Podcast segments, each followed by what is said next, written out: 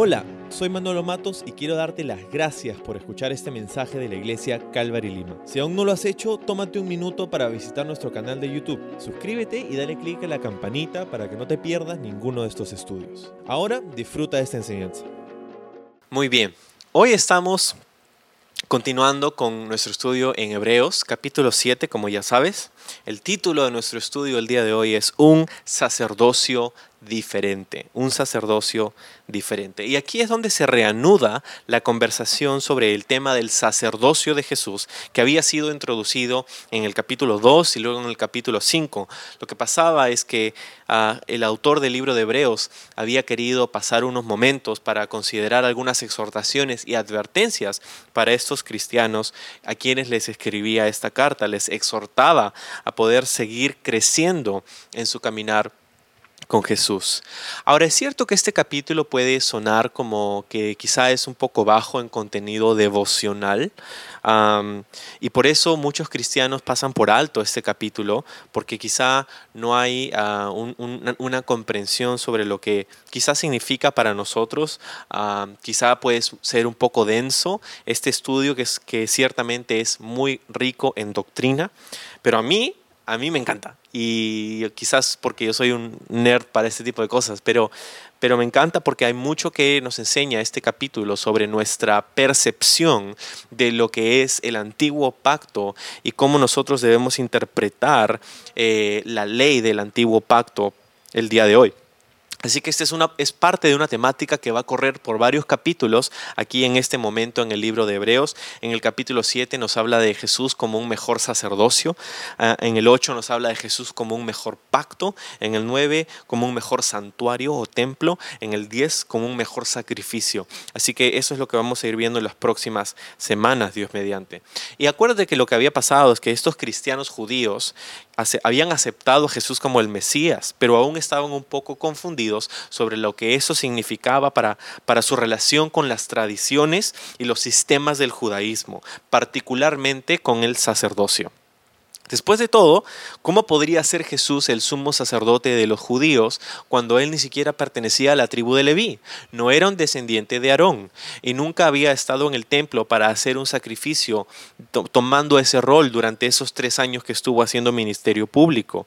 Yo creo que Jesús es el Mesías, pero ¿cómo puedo creer que Él es el sumo sacerdote de nuestra fe cuando, según la ley, el sumo sacerdote debía únicamente ser un descendiente de Aarón. Habían ciertas cualificaciones o calificaciones, requerimientos para que eh, el sumo sacerdote pudiera legítimamente tener este rol. Entonces este era un problema un poco doctrinal, intelectual, que no les dejaba quizá a estos cristianos judíos a madurar y, y, seguir creciendo en su relación con el Señor. Y por eso el autor de Hebreos pasa todo este tiempo hablándonos para tratar de resolver este problema. Hay buenas preguntas y Dios tiene mejores respuestas. Me encanta eso porque hay, muchas preguntas. Y si tú tienes una pregunta acerca de la fe, acerca de la Biblia, acerca de esto, ¿sabes qué? Hay, hay, muchas respuestas que Dios tiene para nosotros. Así que ah, nunca, nunca te quedes sin, sin preguntar algo. Dios ama que nosotros preguntemos porque ama enseñarnos. Entonces, esta pregunta que tenían quizá estos, esos creyentes judíos en el primer siglo es una que, nos beneficia a nosotros porque el libro de Hebreos ah, nos aclara un poco estas, estas cosas. Verso 1 dice, este Melquisedec fue rey de la ciudad de Salem y también sacerdote del Dios Altísimo. Cuando Abraham regresaba triunfante de una gran batalla contra los reyes, Melquisedec salió a su encuentro y lo bendijo. Después, Abraham tomó la décima parte de todo lo que había capturado en la batalla y se la dio a Melquisedec. El nombre Melquisedec significa rey de justicia. Y, eh, y, rey de Salem significa rey de paz. No hay registro, dice verso 3, de su padre ni de su madre, ni de ninguno de sus antepasados. No hay principio ni fin de su vida. A semejanza del Hijo de Dios, sigue siendo sacerdote para siempre. Entonces, en el último versículo del capítulo anterior se nos dijo que Jesús era un sacerdote, sumo sacerdote para siempre según la orden de Melquisedec. Y aquí es donde viene al centro del escenario este personaje misterioso. ¿Quién es Melquisedec? Bueno, hay algunas cosas que sabemos, como nos enseña el autor de Hebreos, y hay muchas cosas que no sabemos acerca de Melquisedec también. Ahora, Melquisedec aparece solo tres veces en toda la Biblia.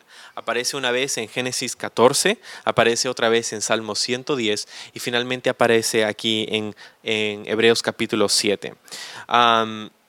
y, en, cada uno de, estas, de estos recuentos hay un aspecto particular sobre Melquisedec. Por ejemplo, en Génesis 14 tenemos a, a Melquisedec como tenemos la narrativa histórica de Melquisedec. En el Salmo 110 tenemos la narrativa profética de Melquisedec y aquí en Hebreos 7 tenemos la narrativa doctrinal de Melquisedec. Ahora, lo que está en mención aquí es lo que pasa en Génesis 14. Y no vamos a voltear ahí, pero lo que sucede es lo siguiente. Abraham acababa de recoger y rescatar a Lot, su sobrino. Y él ah, había peleado con varios reyes y había tenido una gran victoria y había conseguido un botín de guerra al poder rescatar a Lot de estos malhechores. Ahora, al regreso, en el camino de regreso a casa, al pasar cerca a la ciudad de Jerusalén, lo que en ese entonces era territorio de Laquis, ah, salen dos reyes a su encuentro. Porque imagínate, ¿no? Era todo un evento ver a Abraham y un séquito de personas y botín de, guerra y de batalla y, y, hay muchos curiosos, ¿no? Pero, en medio de eso también podría representar cierto peligro y todo. Entonces dos reyes salieron al encuentro de Abraham. Uno era el rey que se llamaba eh, Bera, que era el rey de Sodoma, y el otro rey que le salió al encuentro fue Melquisedec, que era el rey de la ciudad de Salem. Ahora, el rey de Sodoma sabe, que, sabe quién es Abraham y sabe lo que ha pasado con Abraham cómo ha perdido ante, ante, ante él. Y, trata de negociar con él y dice, ok, ya yo, yo te dejo que te lleves las cosas, pero devuélveme a, los prisioneros de guerra. Y trata de negociar con él. Y Abraham dice, ¿sabes qué? Yo no voy a tomar nada de lo que es tuyo. No quiero absolutamente nada de ti. No vaya a ser que tú después digas, ah, sí, es que yo le prosperé. Entonces Abraham eh, nos dice, nos muestra que él no, no quiso tomar nada del rey de Sodoma le devolvió todo, no, quiere, no quiero tener nada que ver contigo, pero pasa algo muy diferente con el rey de Salem, con Melquisedec. Y lo que pasa es que Melquisedec no le sale al encuentro de Abraham para hacer una negociación, sino que sale para bendecirlo. Nos dice Génesis 14. Lo bendijo y sacó pan y vino para tener comunión con él, para refrescarlo, para bendecirlo. Y, y luego, acto seguido, Abraham le da un diezmo, o sea, de ahí viene el concepto de diezmo, la décima parte de todo por cuanto había sido prosperado Abraham. Y, y eso es para honrar a Melquisedec. Melquisedec nunca le pidió que le dé el diezmo, pero Abraham decide reconocerlo y honrarlo, lo que es súper interesante porque bueno, vamos a leer, mira lo que dice, consideren entonces el verso 4, la grandeza de este Melquisedec. Incluso Abraham, el gran patriarca de Israel, reconoció esto al entregarle la décima parte de lo que había sido capturado en batalla. Ahora bien, la ley de Moisés exigía que los sacerdotes que son descendientes de Leví le cobraran el diezmo al resto del pueblo de Israel, quienes también son descendientes de Abraham. Sin embargo, Melquisedec no era descendiente de Leví, y él recibió, dice la de Abraham, la décima parte. Y Melquisedec bendijo a Abraham, quien ya había recibido las promesas de Dios. Sin lugar a dudas, dice el 7, el que tiene poder para bendecir es superior a quien recibe la bendición. Los sacerdotes que reciben los diezmos son hombres que mueren, así que Melquisedec es superior a ellos porque se nos dice que sigue viviendo. Además, podríamos decir que esos levitas, los que reciben el diezmo, pagaron un diezmo a Melquisedec cuando lo pagó su antepasado Abraham. A pesar de que Leví no había nacido, la simiente del cual provino ya existía en el cuerpo de Abraham cuando Melquisedec recibió su diezmo. Ok, entonces sé que son, son cosas un poco densas, pero mira, eh, en esencia, el punto de, este pasaje es mostrarnos que el sacerdocio de Melquisedec era superior al sacerdocio levítico. ¿ok? Y para entender eso, tenemos que acordarnos de algo. ¿por qué es que Abraham le da el diezmo a Melquisedec? Melquisedec no se lo pide, y en efecto, no había una ley que, que, diga que tenía que ser así. La ley de Moisés, ojo, Abraham no conocía a Moisés. La ley no existía. Moisés todavía no había nacido, ni iba a nacer por otros casi 500 años más. Entonces, ¿Te das cuenta? Abraham no sabe nada acerca del sacerdocio levítico, no existe un pueblo de Israel todavía, uh, Israel ni siquiera ha nacido. O sea, e, e, en este punto Abraham es un pagano, ¿verdad? No es un judío, los judíos todavía no existen, es un, es un gentil que ha tenido una experiencia con Dios en el lugar donde vivía su familia, en Ur de los Caldeos, donde Dios se, le revela y le habla y le dice quiero bendecirte y le da una promesa y pasa todo esto con Abraham. Pero la ley de Moisés y los ritos y las tradiciones y el sacerdocio levítico todavía no estaba en efecto. Es más, no había nacido todavía ninguno de ellos. Entonces, y para ese entonces Melquisedec ya era rey. Ahora, este personaje es interesante y se nos dicen dos cosas sobre su nombre. Melquisedec era el rey de Salem. ¿sí? Y aquí hay dos cosas interesantes. Melquisedec significa literalmente rey de justicia. Melqui es rey y Sedec justicia, ¿no? Melquisedec. Ahora, es la misma raíz de la cual viene uno de los nombres de Dios, Jehová Tzitkenu, que también viene de esta, eh, de esta raíz de Sedec, justicia, que significa Jehová nuestra justicia. Ahora, eh, Ok, es un, Melquisedec es un rey de justicia, lo cual ya es interesante, pero no solamente eso, sino que dice que era el rey de Salem.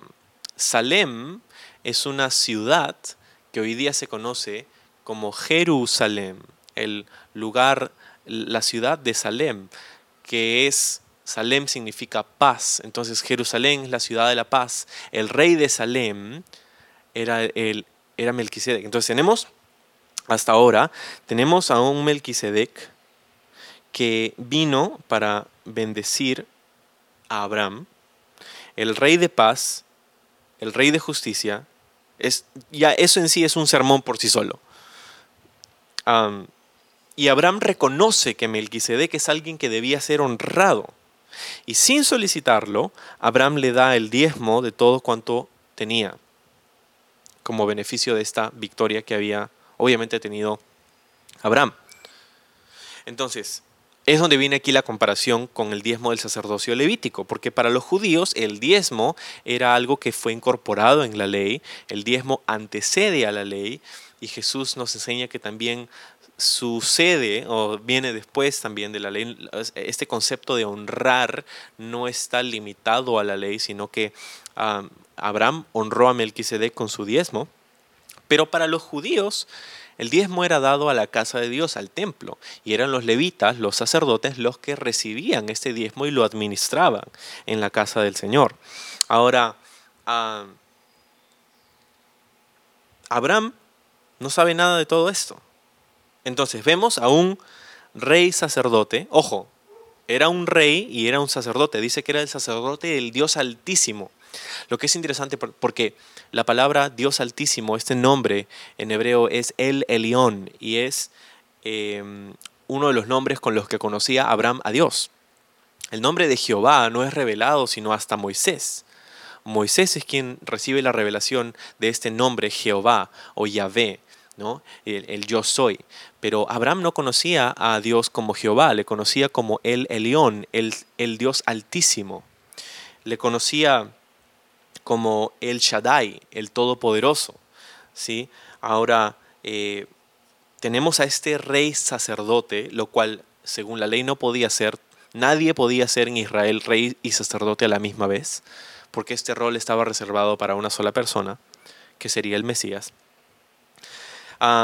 es un rey sacerdote justo que gobierna indefinidamente sobre Jerusalén, que está asociado con los símbolos del pan y el vino, quien bendice a Abraham y recibe un diezmo de él como parte de, como una señal de honor. O sea, no sé si a ti te suenan las campanas, pero es, es, casi se predica solo esto, ¿no? entonces, ¿quién es Melquisedec? Algunos de los padres de la iglesia del primer siglo y algunos rabinos de la misma época pensaban que Melquisedec podía ser el arcángel Miguel. Y interesante la proposición, pero es difícil creer en ello porque el mismo libro de Hebreos nos dice que un sacerdote tenía que ser en la condición de hombre. Entonces, eh, no podía ser un ser angelical, un sumo sacerdote, tenía que ser uno de la misma especie para poder cumplir con el rol de sacerdote, tenía que ser un ser humano.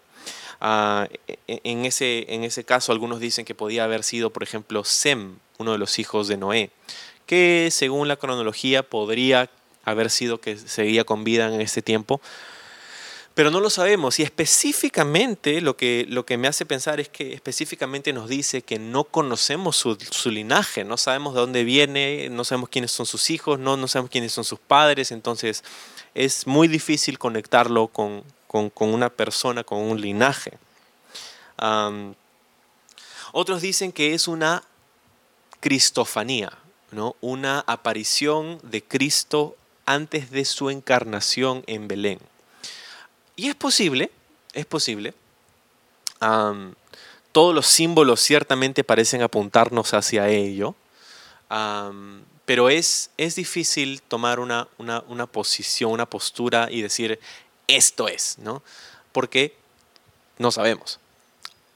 Ya te digo cuáles son las, las, posibles interpretaciones y tú puedes sacar tus propias conclusiones. Ah, ciertamente puede ser una previa aparición de Cristo Por todo lo que leemos aquí, pero también cabe la, la posibilidad de que este sea un tipo, o sea, no, no un, tipo de un tipejo, sino un tipo de, de, una sombra, de una imagen de lo que sería Jesús. Melquisedec representa lo que Jesús luego vino a cumplir. Y, y ese es el punto en realidad de este pasaje. Mostrarnos que ante la pregunta de que si Jesús podía ser sumo sacerdote, ya que él no pertenecía a la tribu de Leví, está esta, esta postulación. Porque si, si, podemos decir que Jesús es sumo sacerdote, pero no le podemos vincular a la ley o al sacerdocio levítico, entonces estaríamos en un grave problema. Y la cosa es, la pregunta es, ¿hay algún precedente, hay algún indicio en las escrituras que nos permita justificar la idea de que Jesús es sumo sacerdote? Esa es la gran pregunta. Y la respuesta es absolutamente sí, pero no vinculándolo a la ley del sacerdocio levítico, sino a 430 años antes con Abraham y este encuentro que tuvo con Melquisedec. Lo curioso es que Melquisedec aparece en Génesis 14 y no vuelve a aparecer por más de por mil años hasta Salmo 110, donde se nos dice que el sacerdocio de Melquisedec estaría ligado a la función del Mesías, ahí en Salmo 110. Y luego, casi mil años después otra vez, aparece aquí en Hebreos 7.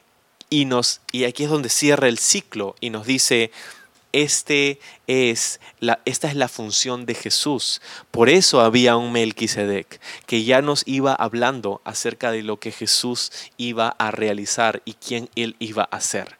Por eso es tan fascinante este pasaje. Entonces,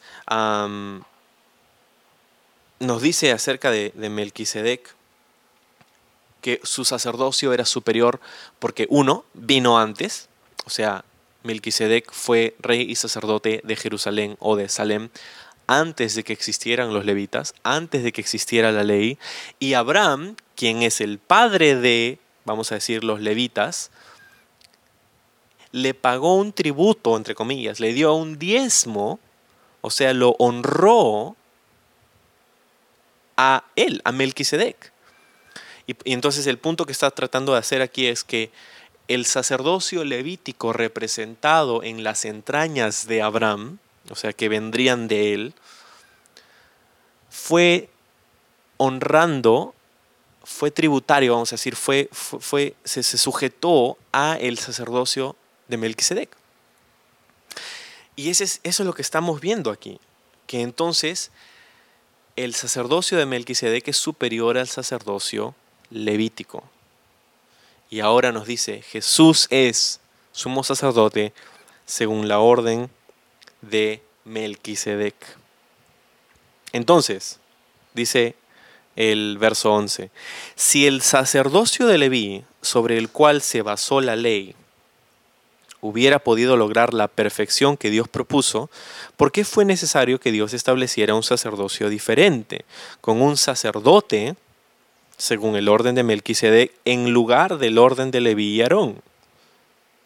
Y si se cambia el sacerdocio, también es necesario cambiar la ley para permitirlo. Pues el sacerdote a quien nos referimos pertenece a una tribu diferente, cuyos miembros jamás han servido en el altar como sacerdotes. Lo que quiero decir, dice el autor de Hebreos, es que nuestro Señor vino de la tribu de Judá. Y Moisés nunca habló de, los, de que los sacerdotes provinieran de esa tribu.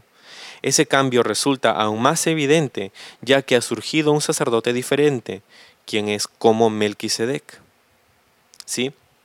Entonces, aquí hay algo súper fuerte. Sonaría, no nos suena tan fuerte a nosotros, pero sonaría, retumbaría en los oídos de un hombre o mujer judía en el primer siglo.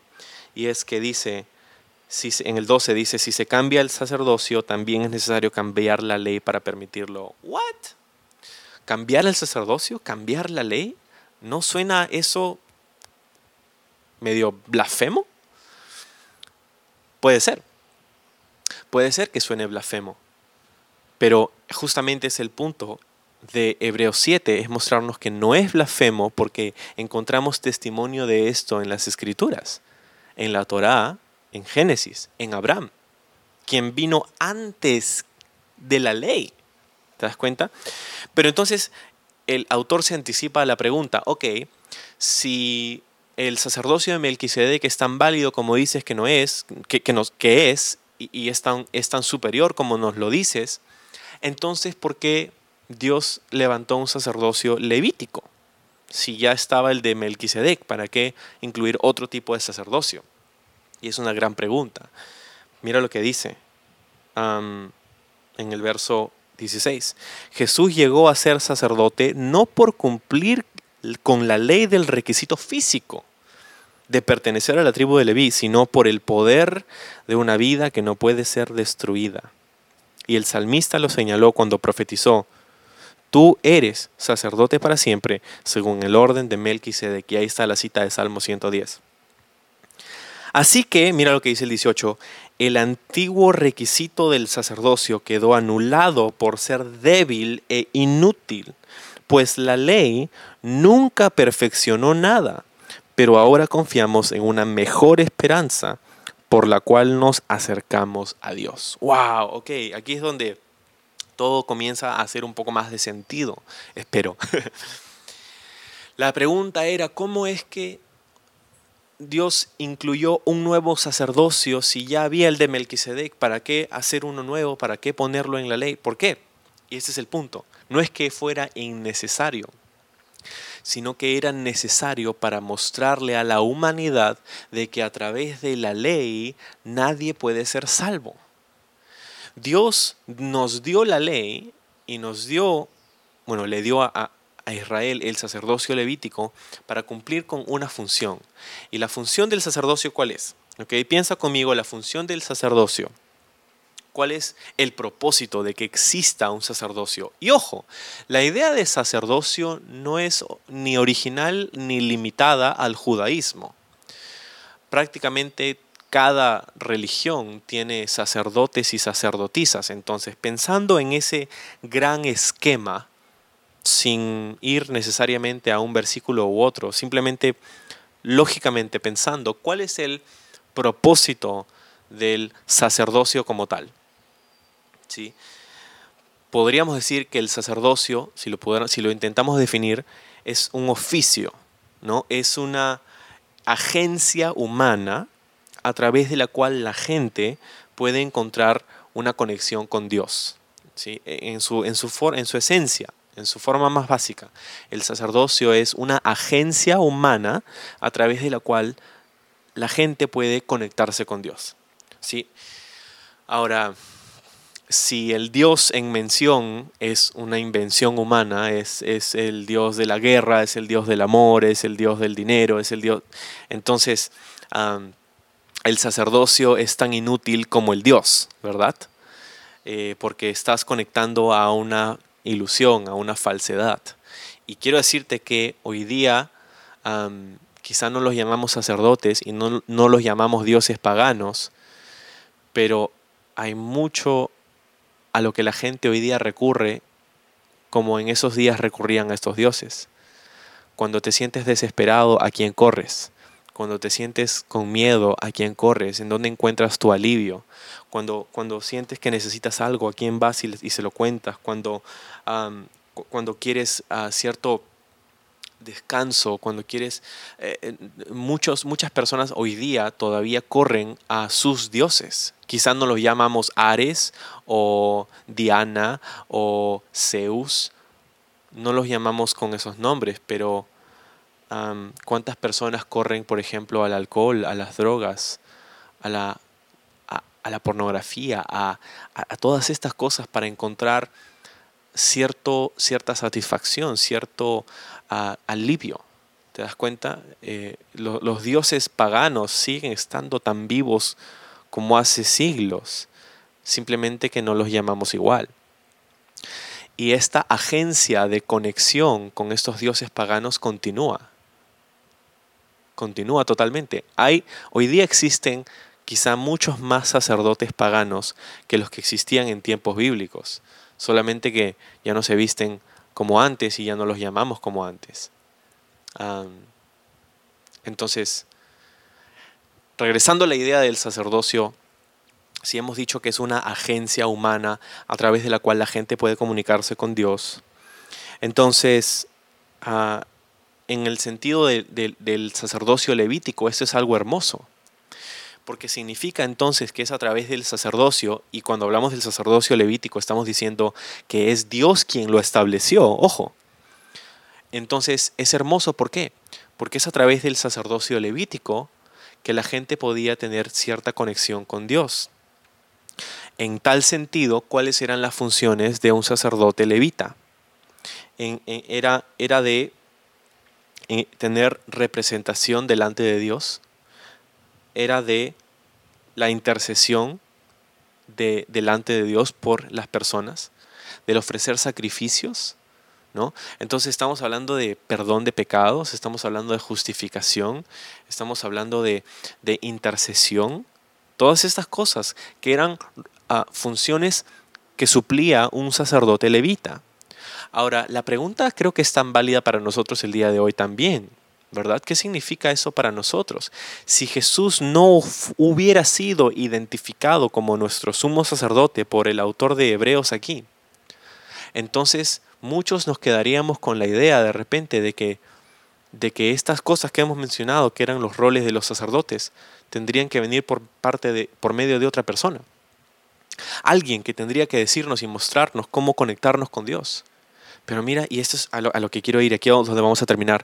Espero que esto se te quede grabado y, que lo lleves contigo siempre, porque nos dice que es Jesús el sumo sacerdote. Entonces vamos a unir los, puntos. Si el oficio, la función de un, del sacerdocio era la conexión de la gente con Dios, la intercesión, la representación, la justificación, el perdón de pecados, esta conexión que ofrecía el sacerdocio levítico ahora la podemos tener a través de Jesús. Lo que quiere decir para ti y para mí que es Jesús el que nos conecta con Dios. Es Jesús el que no solamente es nuestro sumo sacerdote, a través de quien viene nuestra justificación, nuestro perdón de pecados, nuestra intercesión. La Biblia dice que Jesús incluso es el que intercede por nosotros ante el Padre dice Juan en primera de Juan. Él es nuestro abogado. Entonces te das cuenta, todo lo que se supone que pasaba a través del sacerdocio levítico, ahora pasa inmediatamente a través de Jesús. Él es no solamente el sumo sacerdote, pero Él también es el sacrificio. ¿Te das cuenta de lo superior que es Jesús como sumo sacerdote? Y para tratar de entender esto a una mente judía, es donde Dios dejó estas migajas de pan en la Torá, en la ley, y nos lleva a este hombre que se llama Melquisedec, que se llama Rey de Justicia, que es el Rey de Paz de Jerusalén, que no tiene inicio ni fin de días, o sea, que, que está asociado con el pan y el vino. Hello, es Jesús el cumplimiento de todas estas cosas. No puedo decirte que Melquisedec es literalmente Jesús, porque no lo sé. Vamos al cielo y le preguntamos cuando lleguemos. Pero es un tipo, es la sombra, es lo que, es lo que Jesús haría. Entonces, wow, qué gran ánimo para nosotros el saber que nuestro sumo sacerdote es mucho más grande que un mortal corrupto y pecaminoso, como quizá lo era Anás o Caifás en el primer siglo sino que Jesús, nuestro sumo sacerdote, Él mismo es el que nos ha otorgado el acceso a Dios, el que intercede sin cesar por cada uno de nosotros. ¿Qué significa eso para nosotros hoy día? Significa que si tú estás buscando a Dios, le puedes encontrar, que no necesitas otra agencia para que puedas tener acceso a la misma presencia de Dios. No me necesitas a mí, no necesitas a un sacerdote, no necesitas a nadie más, porque es Jesús el único intermediario entre tú y Dios. La gente que buscaba a Dios iba al templo, iba a los sacerdotes, iba a tratar de encontrar esta conexión que tenían a través del sacerdocio. Nosotros, que los que buscamos a Dios, no tenemos que ir a un sacerdote, tenemos que ir directamente a Jesús y lo encontramos por medio de su palabra. ¡Ah, qué increíble! Y espero que puedas aprovechar este acceso en esta temporada de miedo, de pánico, de temor, de incertidumbre. Necesitamos a Dios, ¿no es así? Bueno, la aplicación es que podemos buscar libremente y tener todo lo que tenían los levitas y mucho más a través de Jesús. Vamos a orar. Señor, gracias por darnos el acceso que tenemos el perdón de pecados. Ah, es, es, tanto lo que tenemos en ti, Señor. Y gracias porque eres tú el agente, el intermediario. Eres tú el, el, redentor, el sacrificio y el que ofrece el sacrificio y el que acepta el sacrificio. Señor, eres completo y perfecto y, y es por ti que tenemos justicia, no por seguir la ley, no por hacer los ritos, no por hacer las tradiciones de quizá no el judaísmo, pero de lo que nosotros mismos hemos desarrollado como nuestro cristianismo, sino que todo se trata de ti, Señor. Que esta mañana todos nosotros aquí conectados podamos glorificarte a ti, porque tú eres el enfoque y el centro de nuestra existencia, del universo entero, y a ti te adoramos. Sabemos que tienes planes para cada uno de nosotros, que ni cuarentenas, ni virus, ni decisiones gubernamentales van a poder contrarrestar. Te amamos, te bendecimos y te honramos como Abraham a Melquisedec. Y es en tu nombre que oramos.